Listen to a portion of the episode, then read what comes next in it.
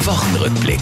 Mit Thilo Liebsch. Wenn Sie neuerdings Andi Scheuer bei Google eingeben, steht da Bundesverkehrsminister. Gut, der Andi kriegt nicht auf die Kette. Die Maut, Bußgeldkatalog, dann schwindelt er noch das Parlament an, aber lassen wir das. Das Amt des Verkehrsministers, finde ich, ist eine tolle Idee. Ja, in so einem Amt, da kann man ja grundsätzlich nur alles richtig machen. Unser Ministerpräsident Rainer Haseloff war in seiner Steifheit diese Woche doch recht emotional.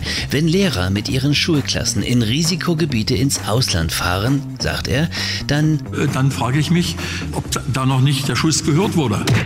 The Great American Shit Show nannte CNN das TV-Duell um das Amt des amerikanischen Präsidenten. Zwei Opas reden gleichzeitig, bis einer den anderen anherrscht, doch endlich das Maul zu halten.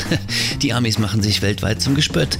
Und man denkt sich, um es mit Herrn Haseloff zu sagen, Ob da noch nicht der Schuss gehört wurde. Der Wochenrückblick mit Thilo Liebsch. Immer freitags 6.50 Uhr und 8.50 Uhr in der Radio Brocken Morgenshow. Und jederzeit zum Nachhören als Podcast auf radiobrocken.de.